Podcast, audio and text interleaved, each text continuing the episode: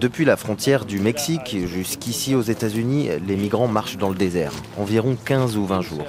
La journée, la chaleur est intense. Le soir, vous avez le froid. C'est très difficile.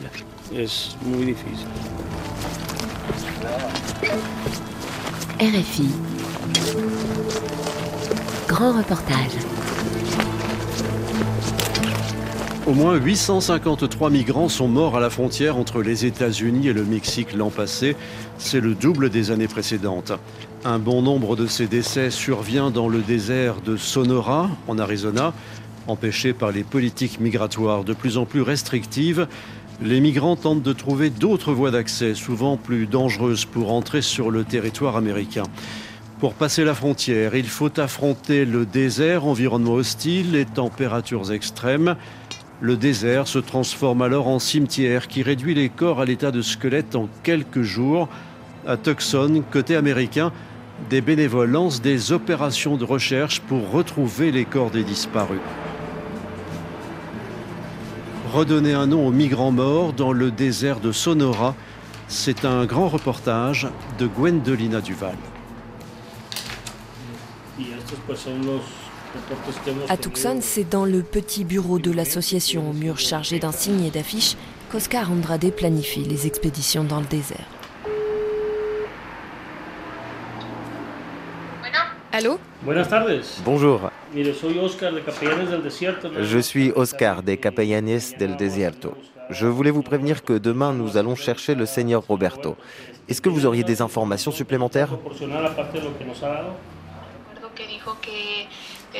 Je me rappelle qu'il a dit que selon les passeurs, il n'était pas très loin, à une ou deux heures de Marana. Nous irons à la première heure et nous vous tiendrons au courant de l'avancée de la recherche et de tout ce que nous pourrons trouver.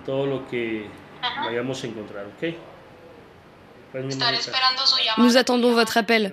Que Dieu vous protège. Au revoir. La jeune femme au téléphone qui vit dans l'état du Chiapas au sud du Mexique a contacté l'association quelques jours après avoir perdu contact avec son père qui marchait vers les États-Unis. Son papa l'a prévenu que les passeurs l'avaient laissé, mais il était désorienté. Ses propos étaient confus, il hallucinait et l'appel a été coupé.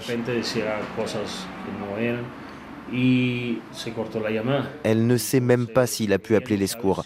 La communication s'est interrompue et il n'a plus répondu.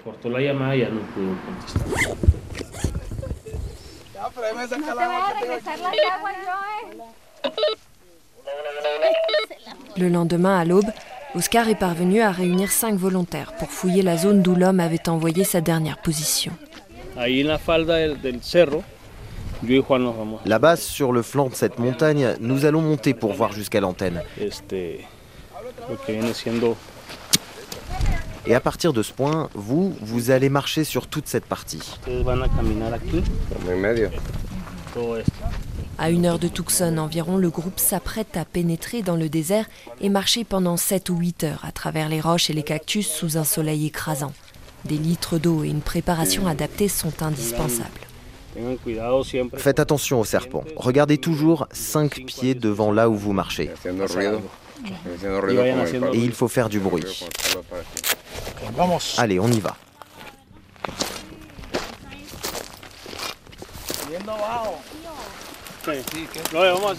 On va ratisser en ligne.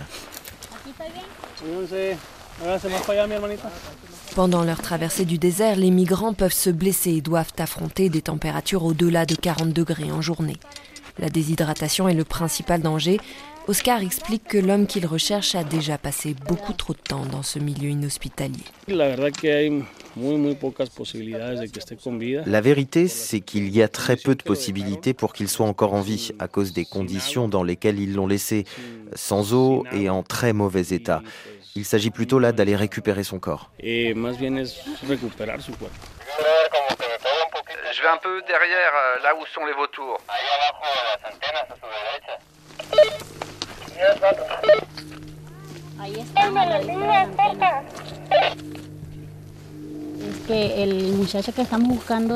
Là, c'est l'antenne. La dernière fois qu'il a parlé à sa fille, le papa lui a dit qu'il était à côté d'une antenne. C'est celle qu'on voit là. On suppose qu'il est par là où volent les vautours.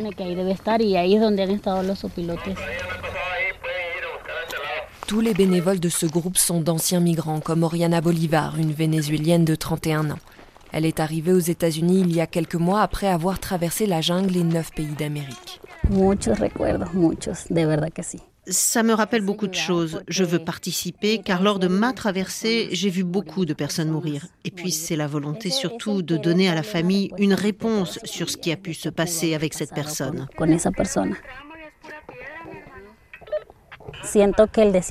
Je sens que le désert est encore pire que ce que j'ai connu.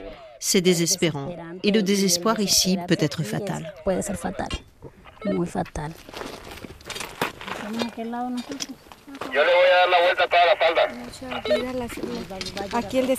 Ce désert a pris beaucoup de vie et ça se ressent. Guadalupe Andrade est une Mexicaine qui a obtenu l'asile il y a dix ans.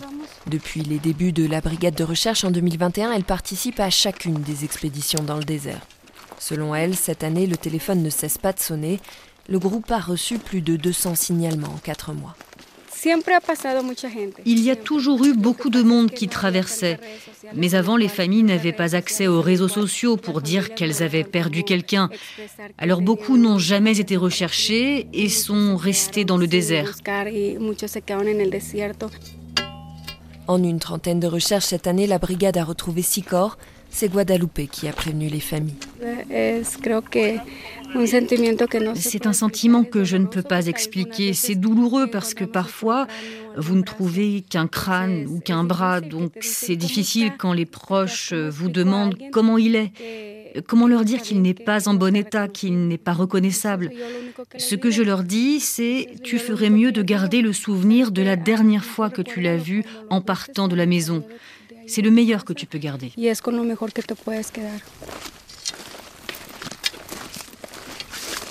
Les immenses plaines et les montagnes du désert de Sonora font disparaître les corps des migrants. Mais pour ne pas les laisser tomber dans l'oubli, les quelques groupes de bénévoles comme celui d'Oscar tentent de compléter le travail des patrouilles frontalières. Au total, en 2022, 174 restes humains ont été récupérés.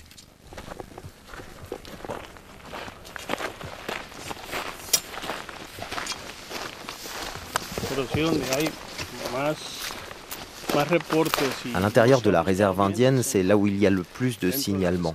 Mais obtenir l'autorisation pour y entrer est difficile et on n'a pas pu bien chercher. Faites attention aux serpents et aux araignées.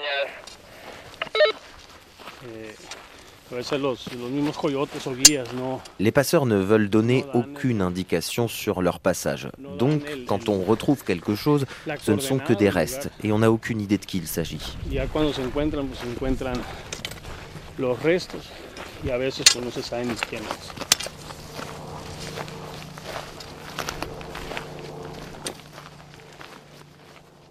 Les restes retrouvés sont envoyés à Tucson, à la morgue du comté de Pima.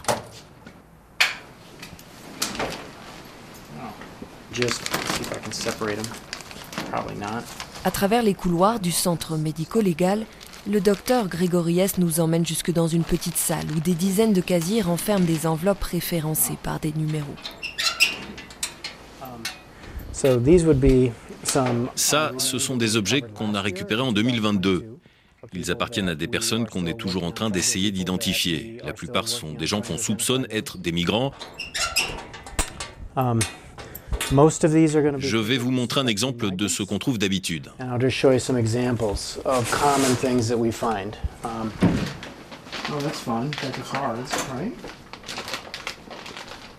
Grégories est le médecin légiste en chef et il dirige le programme d'identification des migrants. Um, on a des pesos, deux cartes d'une femme. C'est une carte d'identité mexicaine. Vous allez me dire pourquoi on n'a toujours pas identifié cette personne. Ce n'est pas parce que quelqu'un a une carte d'identité dans sa poche que ça signifie nécessairement qu'il s'agit de cette personne. Des fois, les gens utilisent des alias. L'identification dépend de la famille, tout dépend d'où elle se trouve et si on arrive à la contacter. Des informations du consulat mexicain.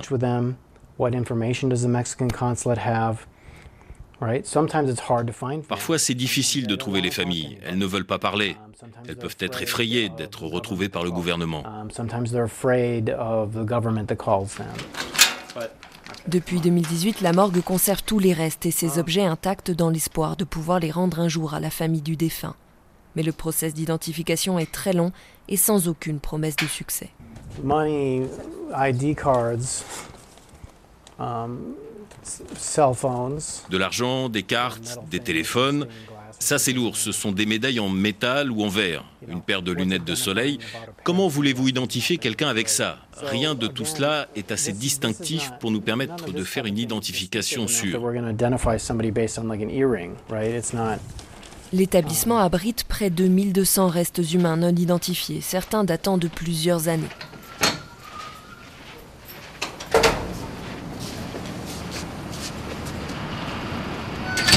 Faute de place, ils sont entreposés dans un camion situé sur le parking de la morgue.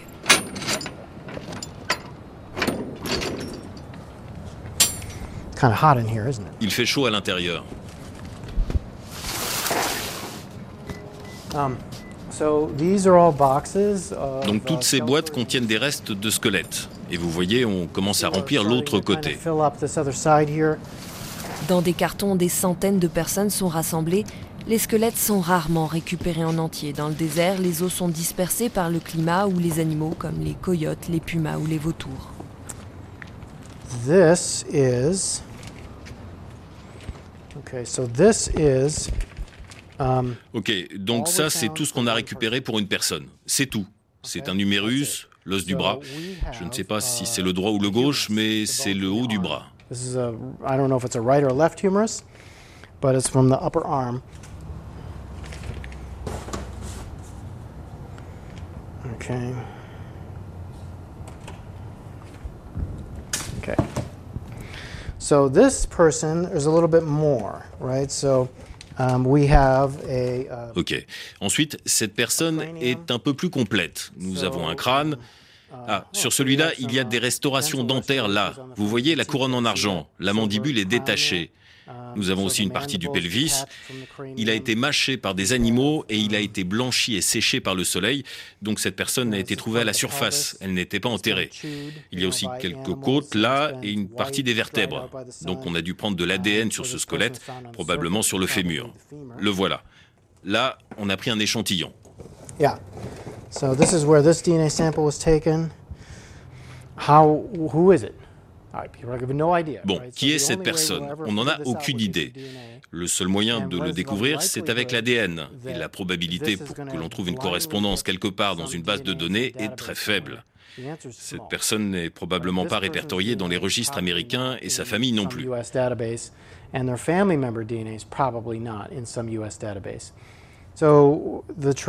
Le camion est rempli de, de ça.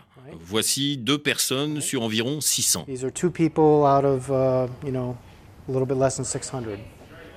Depuis l'an 2000 et le début de ce travail de suivi et d'identification des migrants morts dans le désert, Grégoriès n'a pas vu de grands changements liés à une politique migratoire ou à la construction du mur à la frontière.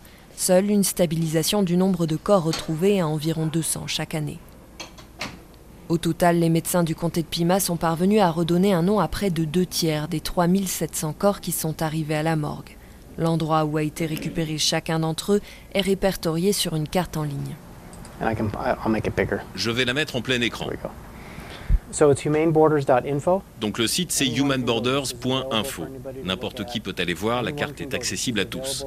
La voilà en entier. Sur toute la zone qui correspond au désert dans l'État d'Arizona, une multitude de points rouges s'affichent sur l'écran d'ordinateur. Les gens peuvent naviguer et sur chaque point, il y a toutes les informations à propos d'une personne. Donc là, au hasard, elle date de 2023. C'est une femme de 23 ans, elle est morte de froid.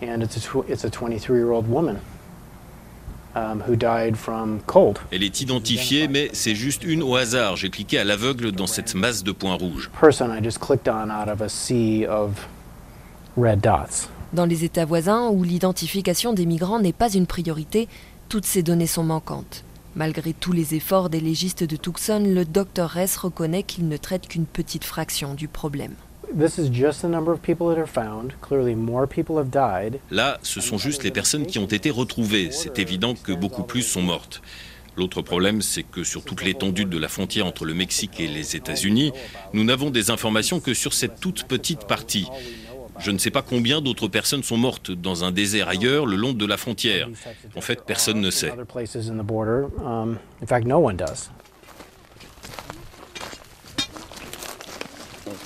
J'ai senti une odeur.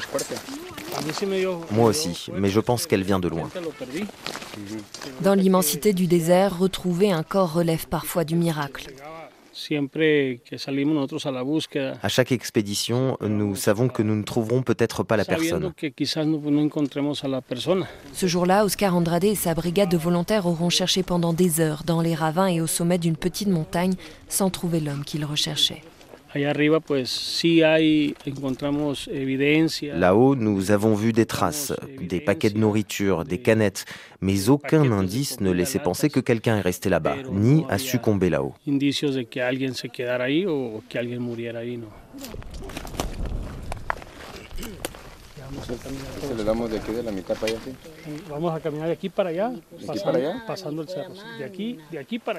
Dans le désert, les traces des migrants sont nombreuses laissés parfois précipitamment pour échapper aux gardes frontaliers.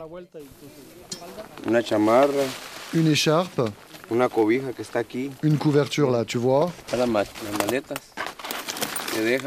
Là, il y a un sac. Ça fait longtemps qu'ils sont passés par là. Et ça, ce sont les gourdes qu'ils utilisent. Quand ils n'ont plus d'eau, avec cette chaleur-là, traverser est une folie.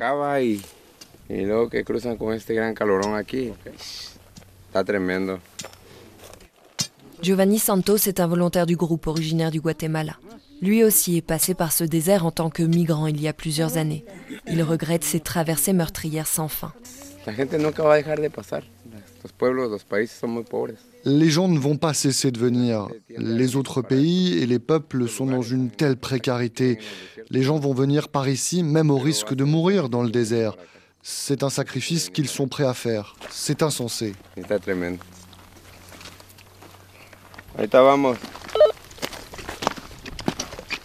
Malgré des politiques migratoires américaines toujours plus restrictives, le nombre de personnes qui fuient leur pays et se pressent au port des États-Unis n'a pas cessé d'augmenter. Presque 2 500 000 personnes ont été arrêtées à la frontière en 2022. Empêchés de suivre la voie légale et pour tenter d'échapper aux patrouilles frontalières, les migrants sont repoussés vers le désert. Est-ce que Aujourd'hui, avec les politiques migratoires actuelles et les gardes frontières qui bloquent les chemins habituels, les passeurs cherchent d'autres routes plus dangereuses, plus extrêmes.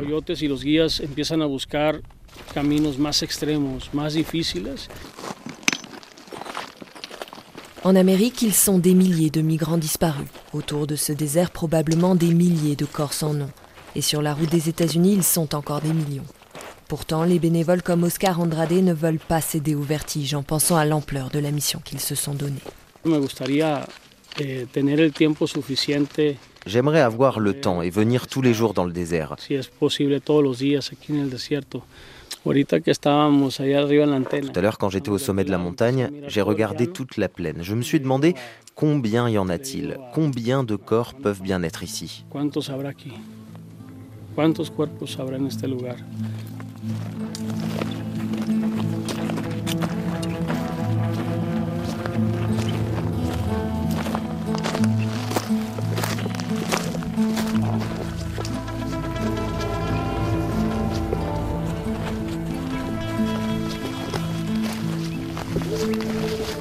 redonner un nom aux migrants morts dans le désert de Sonora. Un grand reportage de Gwendolina Duval. Réalisation Pauline Leduc.